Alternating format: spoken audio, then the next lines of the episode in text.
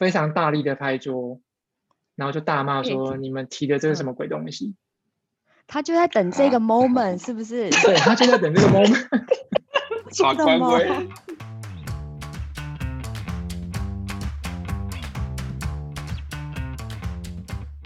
欢迎光临六十六号公路总局，由老雷局长和阿飞局长共同为大家服务。那我们就出发喽！Go！哎，我说，我说，我说，可以，可以。Hello，我是老雷。Hi，我是阿飞。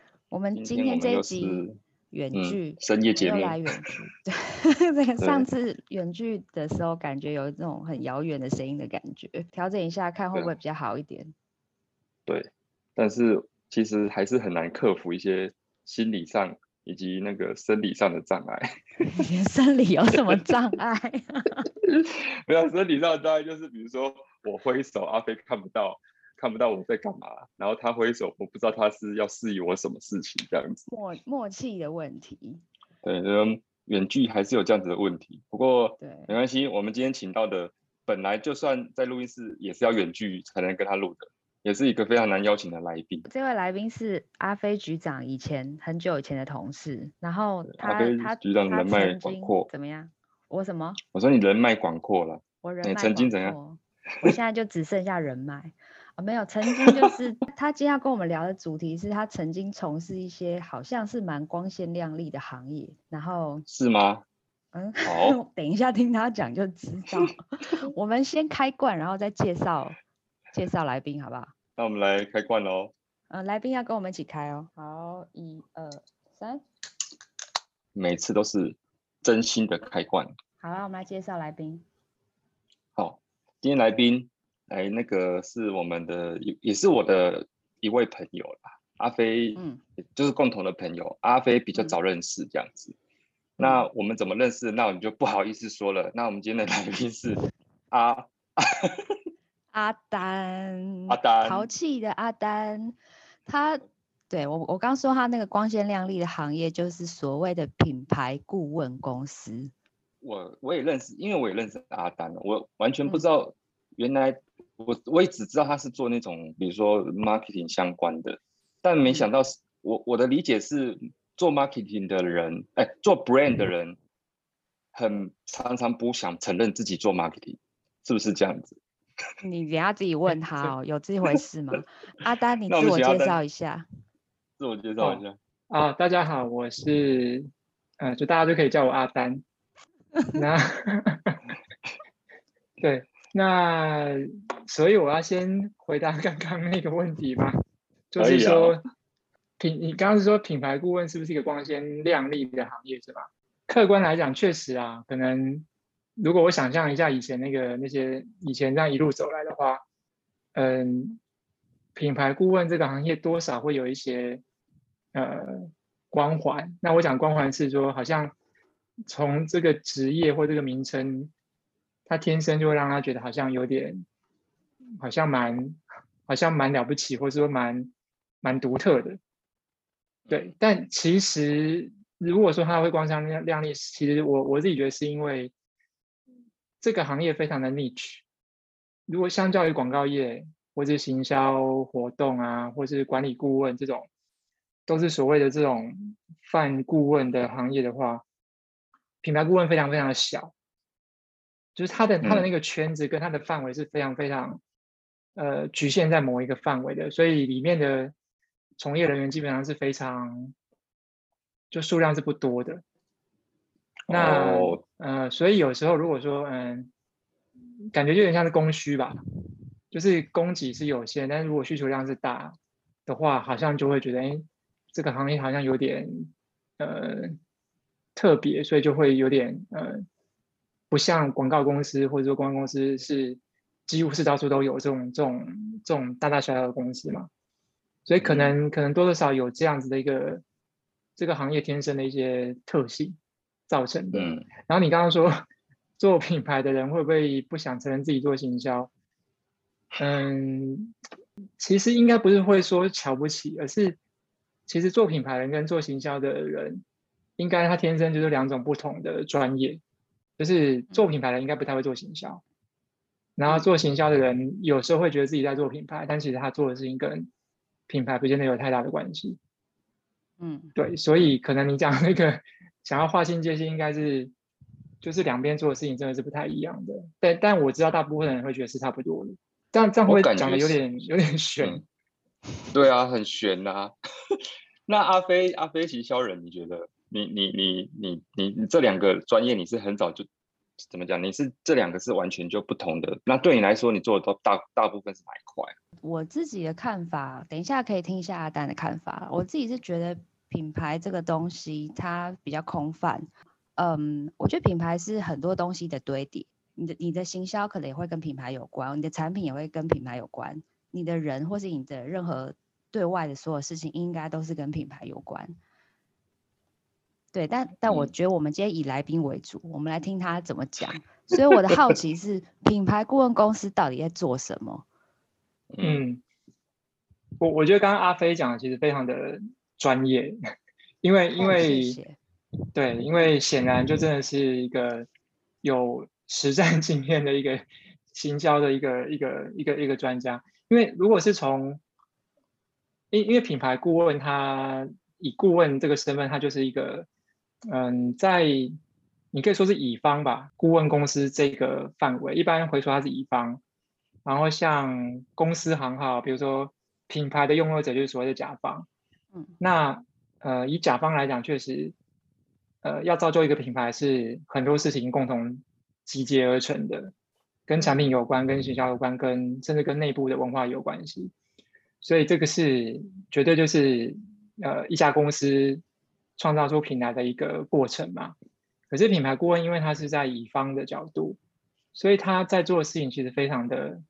特定只聚焦在某一些范围，在帮客户呃成就他们的品牌，那多半会是从三个方面吧。第一个是跟设计相关的，比如说是跟品牌的识别设计、logo 包装，呃一些视觉有关的，这是这是一种。那另外一种是从呃 communication，就是传播或者说沟通这个角度，到底。一个公司或者一个品牌要怎么介绍自己，怎么说自己的故事，那就这又是另外一块的服务。然后第三块可能比较接近企业内部，或是说一个公司一个品牌的一个核心的一个精神价值观，这有点像是一些跟 HR 相关的一些文化的一些再造啊，或者说可能去怎么样去解决公司内部的一些。文化的一些问题，所以所以其实这个大部分是从这三个方面切入去帮客户呃提升他们的品牌，跟甲方在做其实比起来是真的是很特定的一个 angle，不是不是方方面面的。品牌的角度去规划整个公司，包括对外对内，都是从品牌的 angle 切进去的，对不对？因为有的有的其实它不是，其实。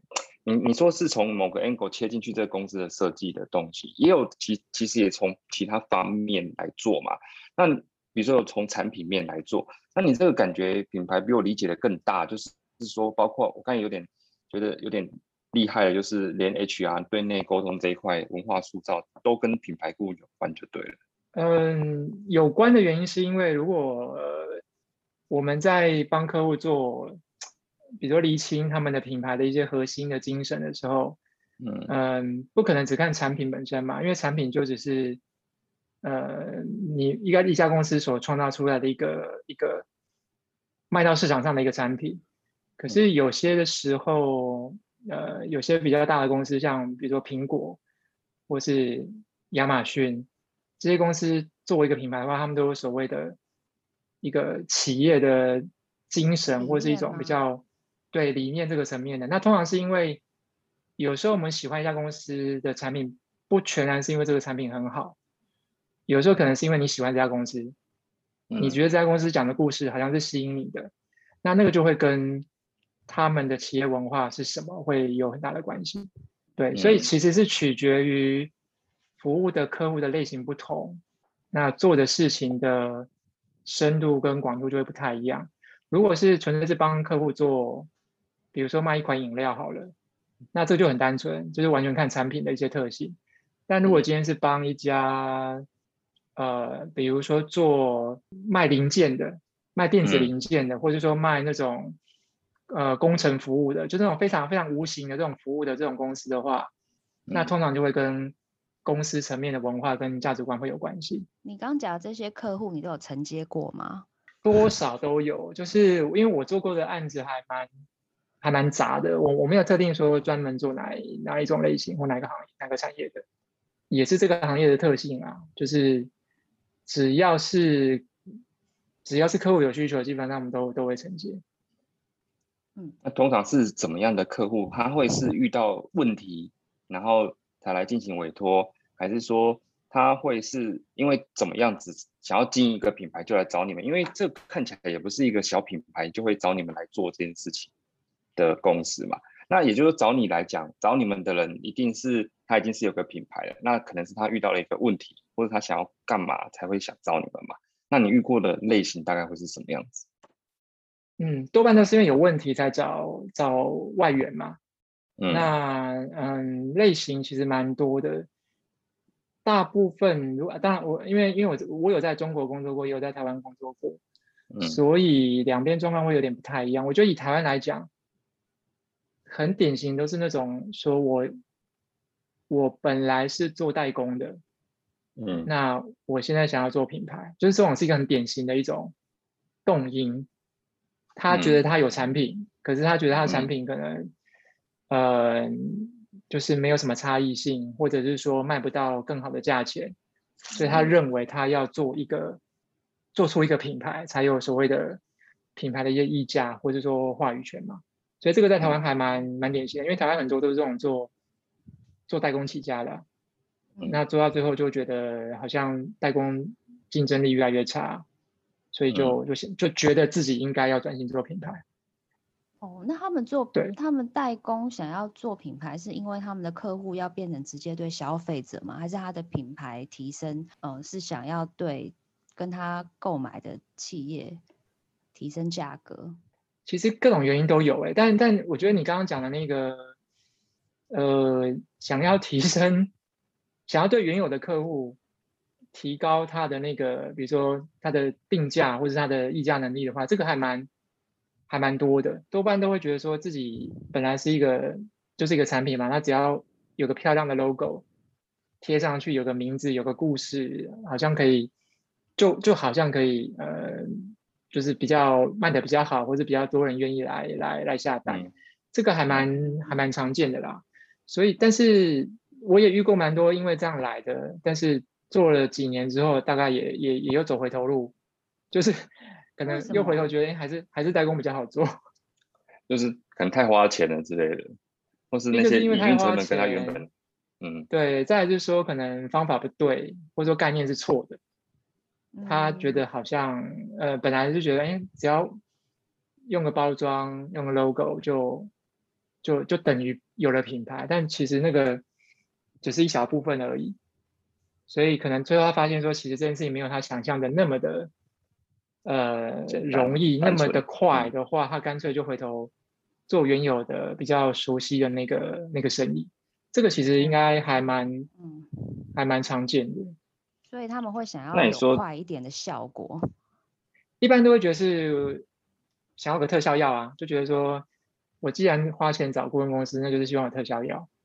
可是通通常当我们案子进行到一半或者到最后，他发现其实事情没有他想象那么的简单之后，呃，甚至有人会，呃，比比如说他可能本来想要做一个品牌出来，那可能最后我们也结案了。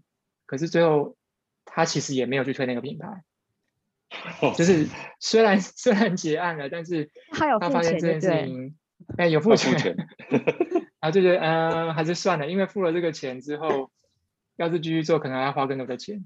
没有，是这样子的，顾问公司呢，我过去公司有做过顾问啊，他们是这样子，帮你规划一个东西呢，先收个。钱好，这个结案的他可以收钱，可是继续执行的要再找他们，那个钱可能就是之前规划的，可能在两三倍这样子。然后通常通常执行中间呢，可能呃，反正就分期付款，然后尾款呢还有尾款还更夸张，尾款可能是过去这一两年的所有的那些什么餐费啦、交际费啦、酒店费。等一下，你你你讲是哪一种类型的顾问？我想知道，感觉很好赚。我我我我我不不好透露，是世界知名 top 的那种顾问公司，知道吗？那真的是收费惊人，我就知道了，收费惊人。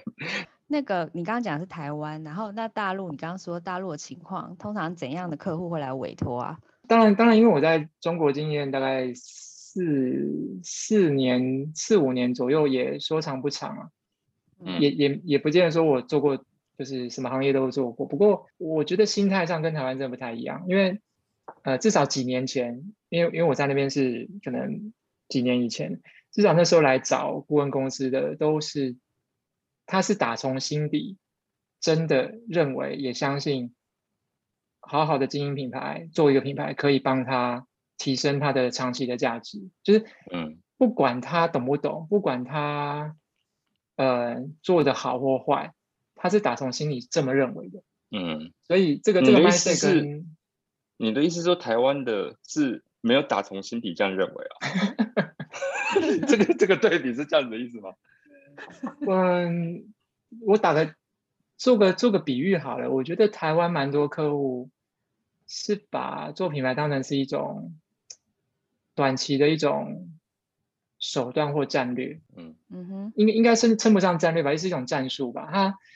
他没有没有真的觉得说这件事情他要呃大笔投入，他会想做，但是他可能的长期投资的准备，一个是没有长期投资，一个是说他投资，但是就是就是非常非常非常保守，非常非常的少。但当然也可能是因为大陆中国那边公司天生市场大，资本也大，所以他们真的就会会砸钱。做做前期的这些准备，那团队也都会花很多钱去建立，所以确实会，呃，感觉上真的会会会蛮蛮不一样的。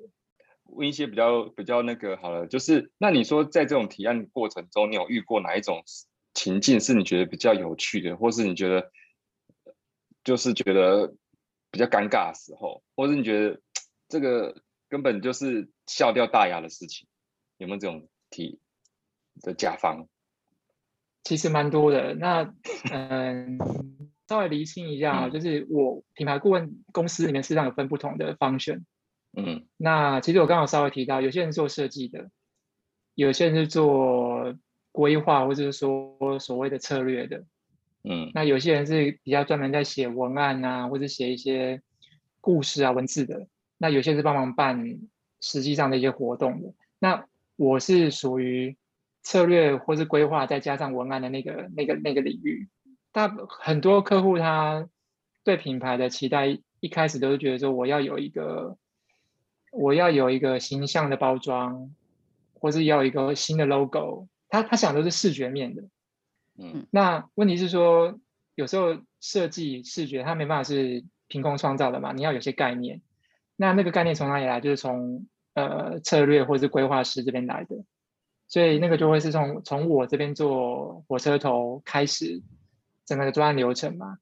但是因为你也知道说，其实既然客户有时候是因为他想要看视觉，想要有个视觉，所以当你在跟他讲一些前面的分析，或是说一些那种呃消费者的一些想法啊什么的时候，其实其实有时候会遇到一些客户，他好像也不是很 care。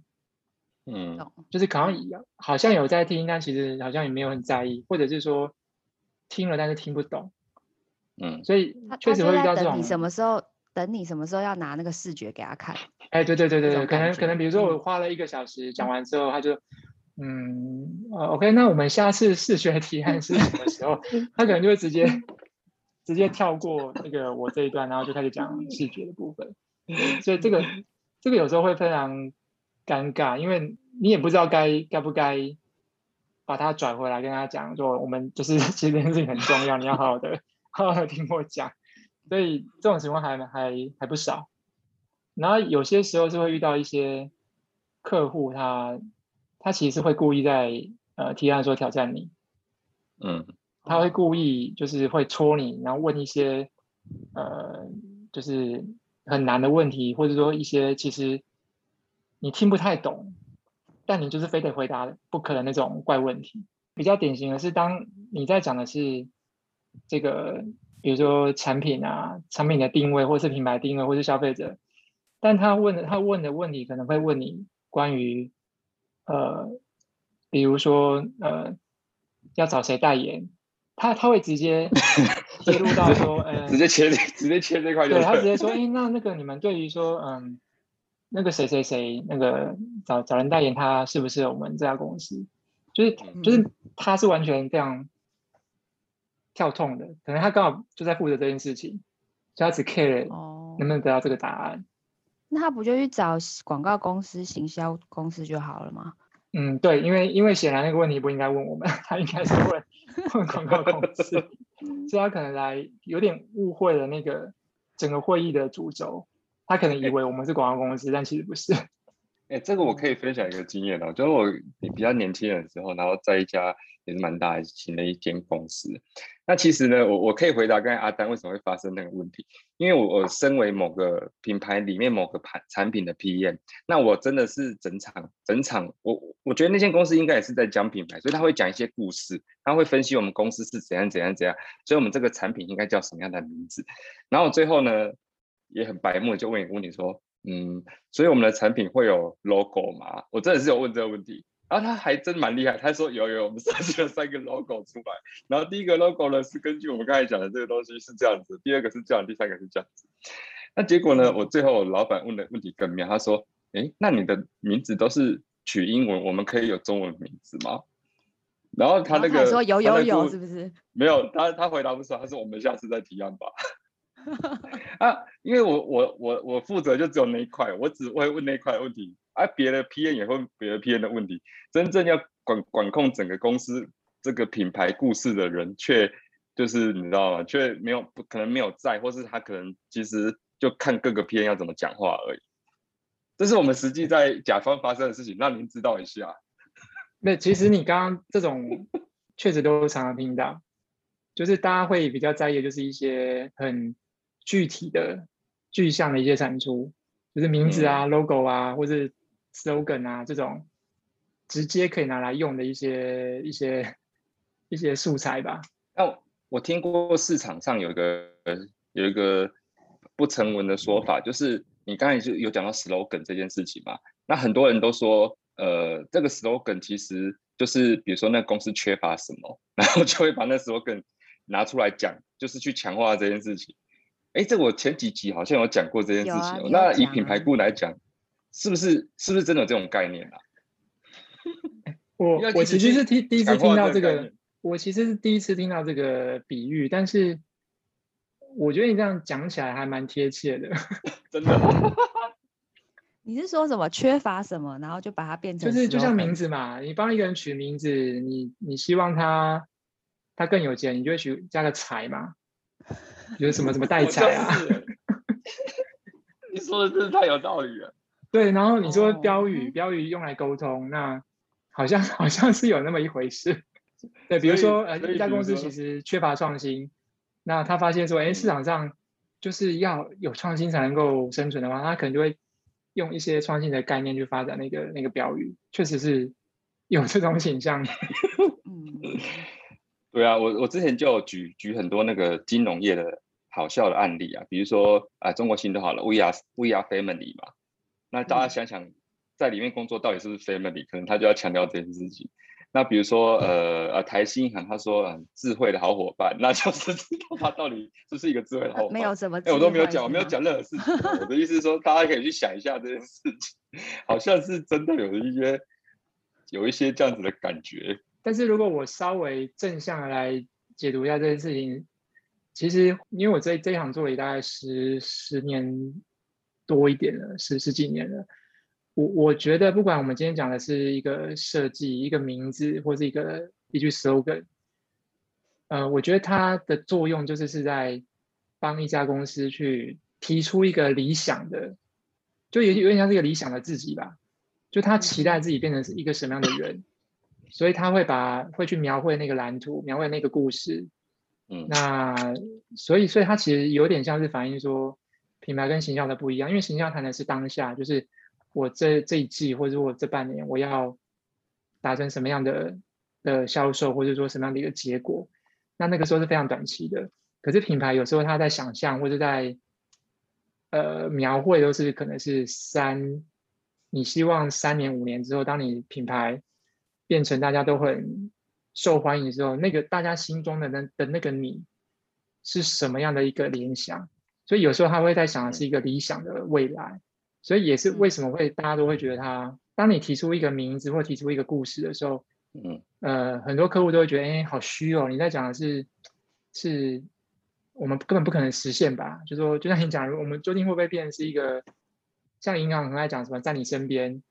嗯，哦，就是我们永远在你身边，或者我们永远都是你值得信赖的什么什么，那客户就会觉得说，哎，这个好像不太可能吧？因为我们现在公司的状况应该也也不创新，也也没有品质，然后怎么可能达成这个东西？他就觉得我们在做的事情都非常的不实际，然后有点像在骗钱。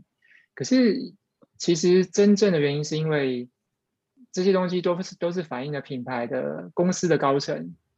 呃，或是内部员工，他们希望自己的品牌走向什么样子的一个方向，才会产生出那样的一个一个一个说法。所以我觉得这是为什么品牌这一行天生它就比较要有特定的公司、特定的一些老板才会希望做这样的投资，因为它都是一些比较长期的一些事情。那个阿丹，刚才我有看到一些分享，你分享一些工作上的趣事啊。那你在这个行业工作这么久，应该也是有对这个品牌顾问有一些比较喜欢的 part，可以分享一下你在这个行业里面你比较喜欢的地方在哪里？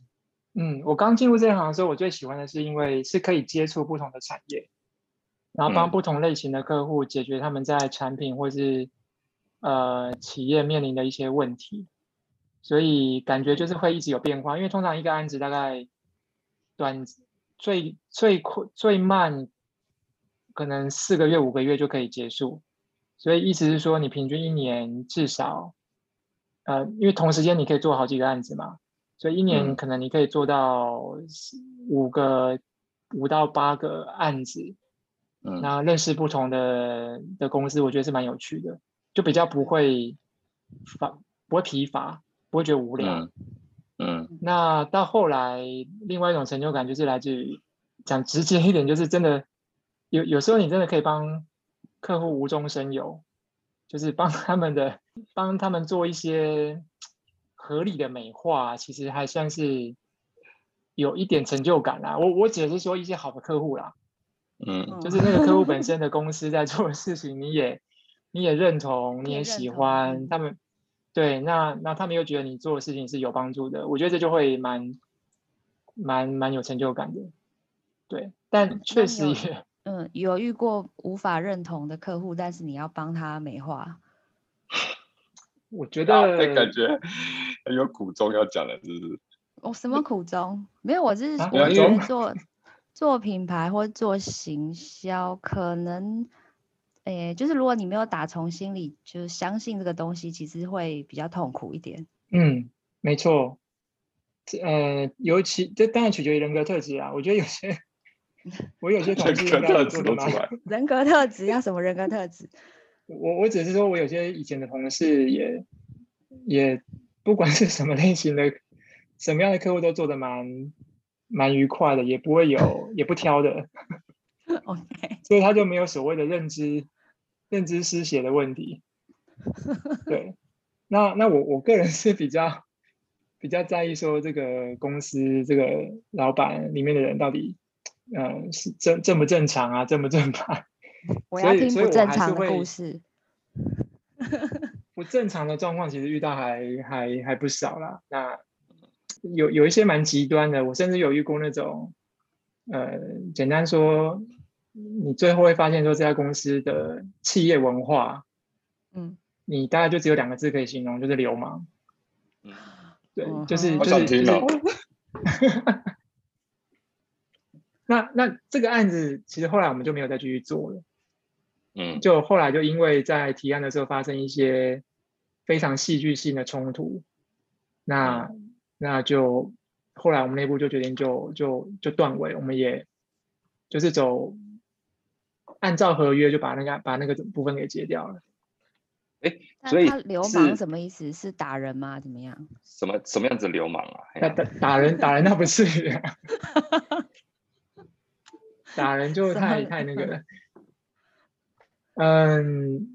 简单说就是当嗯，就是比如说一开始在接这个案子的时候，呃，我们的窗口是一个某一个副总好了，他当窗口，然后我们就开始做一些前期的访谈啊，呃呃呃，附带说明那是一家那是一家地产地产商，嗯，地产公司地产集团，然后我们就去参观他们的一些他们的房子啊，去了解他们的一些状况，然后到了第一次要提案的时候，提案的前一天。呃，不是前一天，好像是当天早上，他突然说他们那个副总离职了，然后就换了一位，换了另外一位刚来不久的副总。嗯，那他就直接在那个提案会议里面要跟我们见面，然后就听我们的提案。从提案没多久就开始觉得气氛非常不对，就是突然之间你会发现大家都从头到尾都没人讲话，就异常的安静。那个安静倒是觉得。不不是跟平常的安静一样，是就是异常的安静。因为你们之前有开过会吗？还是这是第一次开会，还是第第几次开会这样子？会议里面很多人都，会议里面很多人都是之前遇过，都访谈过的。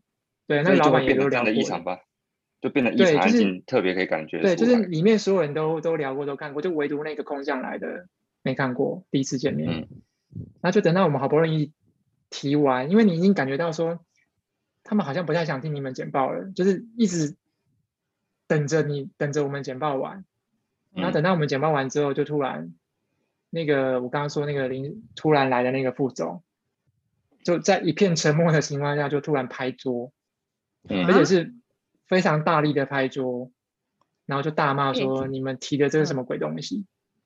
他就在等这个 moment，是不是？对他就在等这个 moment，耍官威。他可能整个一个小时都在酝酿那个力，那个那个机器，那个机器等着在那个我们讲完之后，然后就就挥出那一掌。OK，所以是不是他们公司内部有一些是公司他们公司内部有一些可能组织变动，所以它是一个新的势力，可能是不太满意之前的一些案子的感觉，然后。连带你们也受了影响，嗯，因为他拍完桌之后，呃，接下来第一句话就说，呃，我之前是没有参与过你们这个案子啊，那我想说废话，你你当然没有参与过，你才刚来的，然后接着就开始说你们提的这个东西根本就对我们这个行业完全不了解，然后就开始站起来走到前面去。因为因为前面有一个那个那个白板嘛，然后就开始拿起那个白板笔，开始在解释什么是品牌，然后就开始解释地产行业的品牌有分几种，然后就开始叭叭叭叭叭叭叭叭叭叭，然后因为他提到一半的时候，我们想要打断嘛，因为因为我们知道这这个这个太诡异了，然后他真的说你们不要讲话，过来听我说，然后就继续讲，听我说。所以他足他足足讲了大概有有四十分钟，还是接近一小时吧。嗯，哇，什么？然后然后当他讲完之后，后面对，当他讲完之后，后面就是针锋相对了。对，那时候我的老板也脾气还蛮火爆的。嗯，所以两边就开始在厂子里面开始在，几乎是在几乎是在谩骂了，谩骂都出来。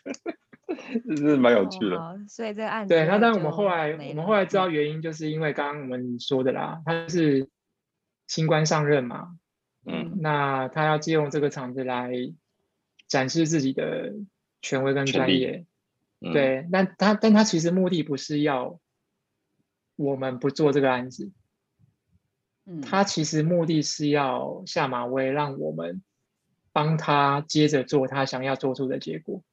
但结果你们就就不想接了，对，就有点像是把我们想把我们当成他的那个、那个、那个手，然后然后按按他的意思去做出一个案子的一个结果。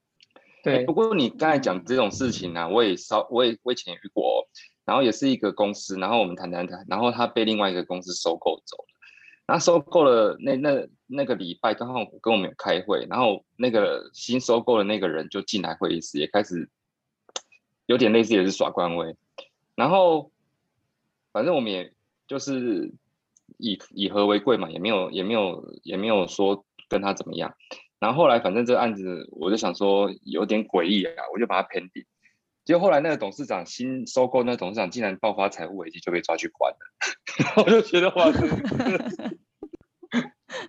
他们很戏剧化。哎，这是有上新闻的，这是之前是有上很大的新闻的，是很大一间公司。我就觉得哦天哪，这。也是竟然就耍个官威，然后把每个副总都骂了一顿，然后说你跟这个公司产品合作怎么可以这样谈谈谈谈谈？然后结果他自己过了一个两个月，自己就被就破产抓去关，还有非常多的绯闻出现。所以这这种东西，这个现实报，我觉得 真的是现实报。哎，阿飞有什么问题要问吗？刚刚讲这件事情很有趣啊，还有没有别的比较有趣的的那个跟客户交手的经验？还是你有遇过很好的客户吗？还是怎么样？最差的客户、最难搞的客户还有什么样子吗？其实大部分很好的客户，你你都记得啦。只是最让你印象深刻，还是那些非常奇怪、非常非常糟的客户居多。我看到你有提供一个，一个是说最无法忍受的事情是帮烂客户美化产品，这是什么意思？我们可以了解一下吗？嗯，你总是会遇到一些，嗯，有几种状况嘛。一个是，其实客户的要要我们做的那个产品，真的不怎么样，真的真的，你真的很难帮他切入某一个什么定位啊，或者是说什么样的说法来来帮他做这件事情。所以，真的这种状况还遇到这种状况会很痛苦。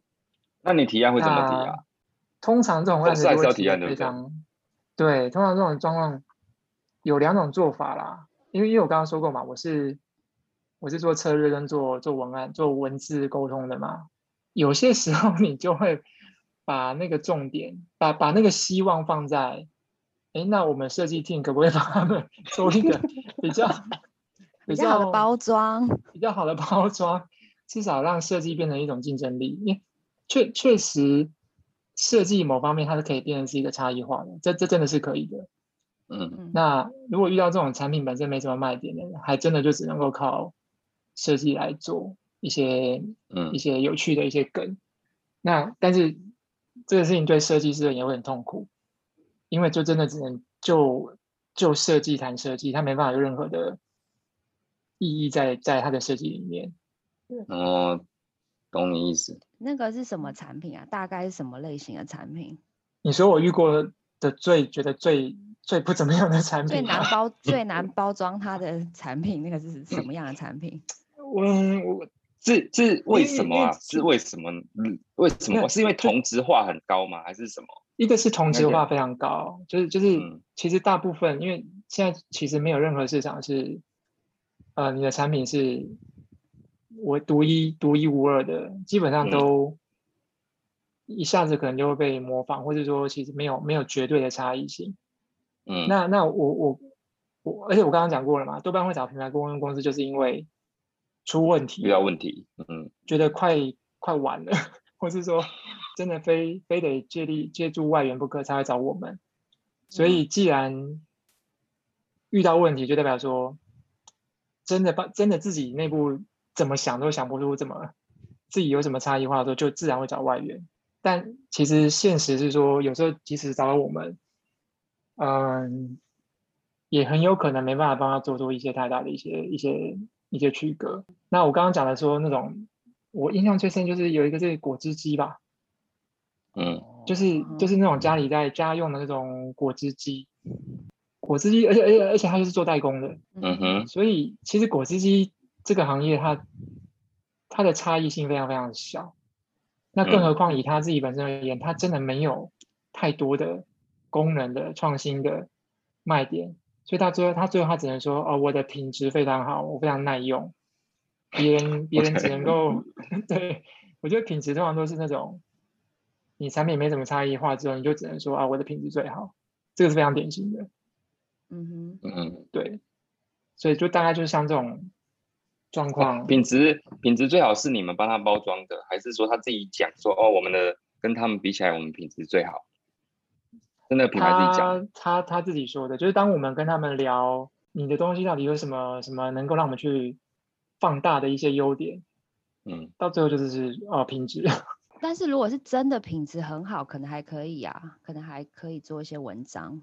但问题是，呃，我遇过的是，你你很难你很难证明你的品质比别人好。嗯哼，就是就是很难证明你的品质绝对的比别人好出两倍三倍，这个很难被量化，也很难透过一些语言跟设计来去强化这件事情。因为如果我换个角度讲，他说安全，我的产品安全性很高，通过什么样的一些呃认证啊、测试什么的。这个还有可能把它放大成一个一个独特的一个定位嘛？嗯，那但是问题是，它谈的就是是品质，所以，嗯，就类似像这种有点难，对，真的很难，就很难帮他起死回生。懂，就是把它摔摔在地上，比如从十楼往下丢，看它会不会坏掉。不会坏的话，就品质。这好像也是一种，这个这个可以哦，这是一招。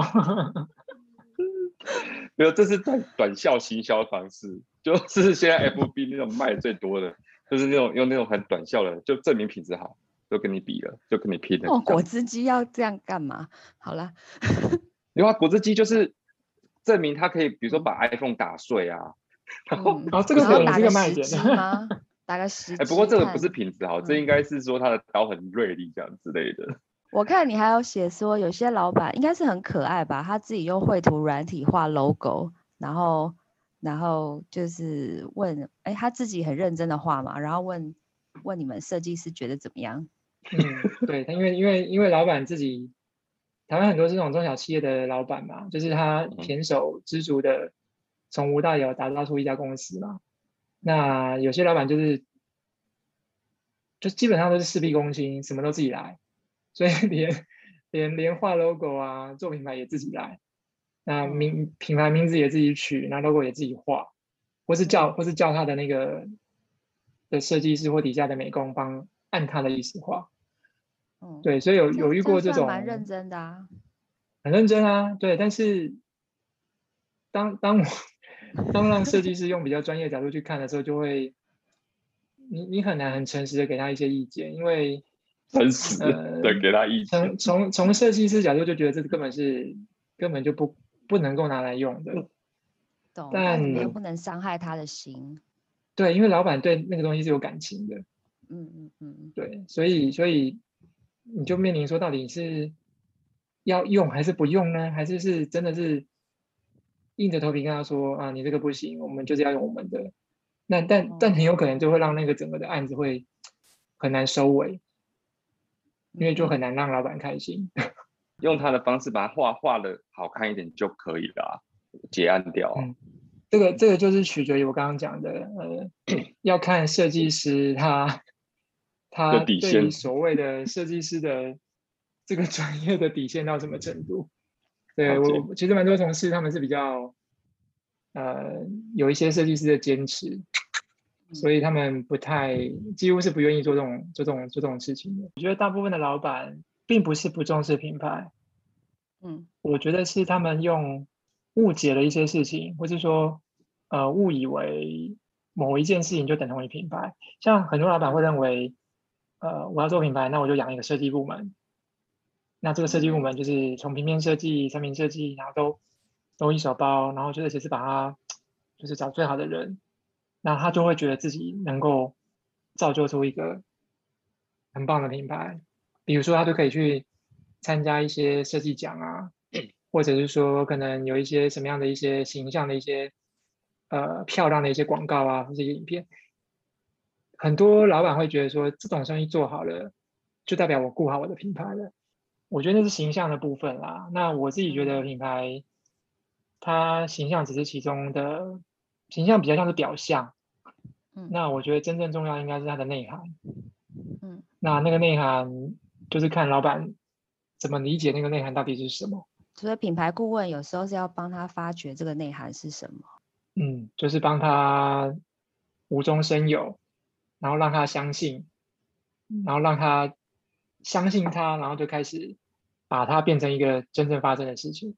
是不是有可能是，比如说我现在好了，比如说我我举例啊，我如果假设我要创业，可是我刚开始我也不会去想到这些东西呀、那我怎么会？但是我会我也会很常会讲说，那我现在就是要创业做一个品牌，可是我也不会去思考这么多东西，重点还是我要把东西卖出去吧。那卖出去之后，可能到了一个程度，所以接下来才会有品牌这一块再架上去。我要来做真正来经营这品牌，然后找一个顾问来做。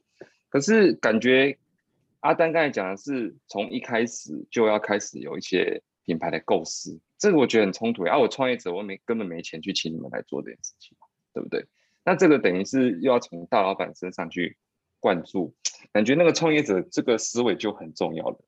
这个 mindset 啊，我我我觉得你，我觉得你你刚刚讲的这个是非常非常非常典型的一种好小气。就是认为说，呃，做一个新创好了，我一开始我根本生存都先求生存嘛，那嗯我至少先存活下来，有一定的资本，有一定的这个团队之后，我再来看怎么样做品牌。就是嗯品牌它常会被认为是一个某个阶段之后再才有余力来做的事情。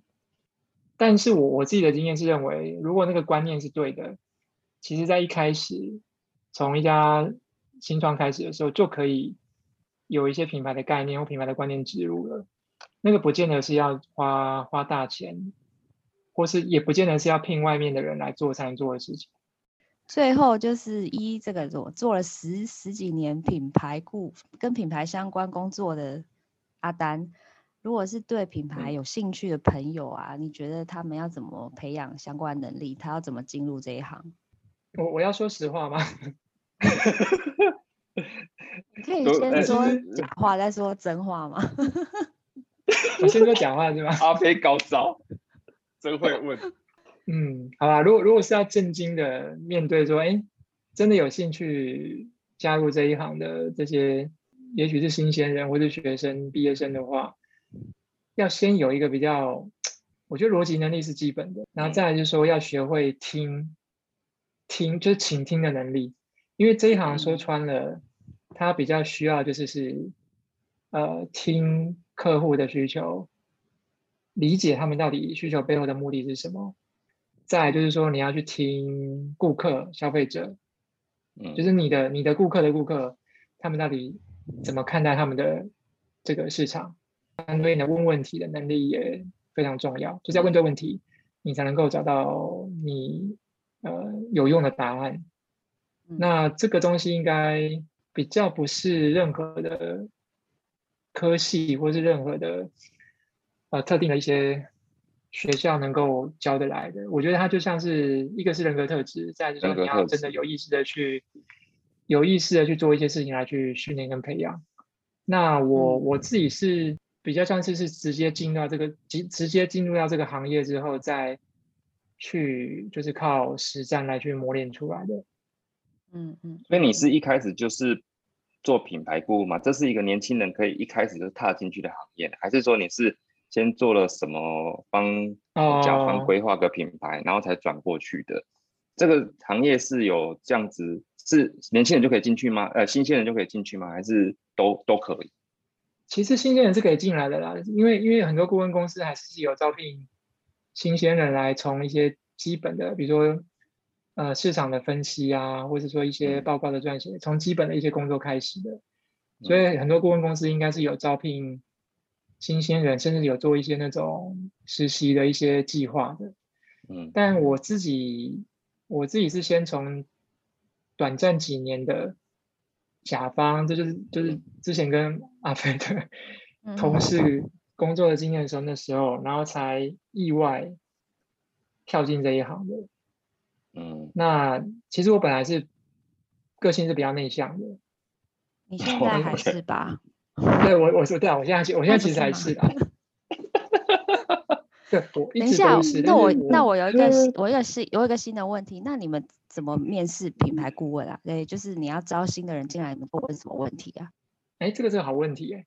我自己的话，我比较不在意他的过之前是不是有相关经验。嗯，我比较在意的是，呃，我会问他，我比较在意说他对自己，他对生活，他对呃，举例好了，我会问他。他最喜欢什么样的品牌？嗯，那那个品牌吸引他的是什么？那为什么？就我会问他他自己对呃一些生活经验的一些观察，嗯，然后从中去了解说他到底有没有合适的特质来做从事这一行。嗯，就是我觉得是一方面是需要一些逻辑分析能力，但是一方面是需要一些呃比较像是创意。或者是说，可能一些比较能够适时的天马行空的一些能力。好，那你现在要开始假话时间了吗？不是真话时间。假真话，实话，真话过了，假话是。实话是。刚刚是刚刚是假话，刚刚都假的，现在是真的。实话是，我觉得。对对，真真假假。哦，懂了，我懂了，我听懂了，我听懂了，我听懂了。你听懂了？对，我听懂了。好，现在开始真话时间。对，没错，没错。真话是这一行，其实真的要想清楚再进来，因为它非常非常的特殊，嗯，特殊到有时候如果你一旦进来了，你可能就不容易离开了，嗯嗯，因为因为他的他的专业他的经验太特别，他很难延展到其他的工作，即使我们说行销好了，行销是相对于最接近的。一一个一个方选嘛，相较于品牌，可是你们刚刚也提到啊，其实品牌跟行销好像也也真的是两回事。那会做品牌的人，其实他转去行销不见得做得好，因为可能他就会觉得说，哎，行销在讲都是一些短期的、求快的、速效的，所以他会很难很难转换到那种行销的一些节奏里面。就应该说，先搞清楚这一行在做什么，那他可能有哪些分工。那这些分工里面，你到底你是想当设计师，还是你是想当策略规划的，还是说你想专心当文案的？我觉得要搞清楚，这里面其实是分很多很多，呃，细分的领域，然后再再看是不是要进来。嗯嗯，很中肯啊。我自己是没有先厘清全貌就进来，因为因为当当时，呃，十年前的时候。其实没有什么所谓品牌顾问的这个行业，我我只是在台湾啊，台湾那时候多半都是设计公司为主，没有任何一家公司在讲是哦，它是品牌顾问公司。那我那时候是意外进来之后才开始理清，说哎，好像这个行业有分很多很多类型。嗯哼，对，所以但是今现在状况不一样了啦，因为现在。资讯比较透明，比较多，比较多人会在讲这个行业的一些甘苦嘛，所以我觉得比较容易去理解这个行业的一些全貌跟真实的状况。我觉得真话也很像假话，假话也很像真话。真真假假，品牌也是啊，真真假假，对不对？看你相不相信。嗯，说得好，没错。我以后会更尊重他讲说他是做品牌的。我就要知道，你，这是真不同的领域，不同的专业，要好好的分清楚，不然会你你要先确定他说的品牌是不是品牌。刚没关系啊，他阿丹的讲话，他自己说他是做品牌，我就尊重他了。OK 啊，好啦 好啦，感受就尊重。对啊，就像我遇过什么，他说他是 UED，User Experience Designer，你不能称他为美工，他会生气。啊，这个本来就差很多啊。哎，不过有的人真的只是做美工，但是他觉得他是 UED，那不太一样啊。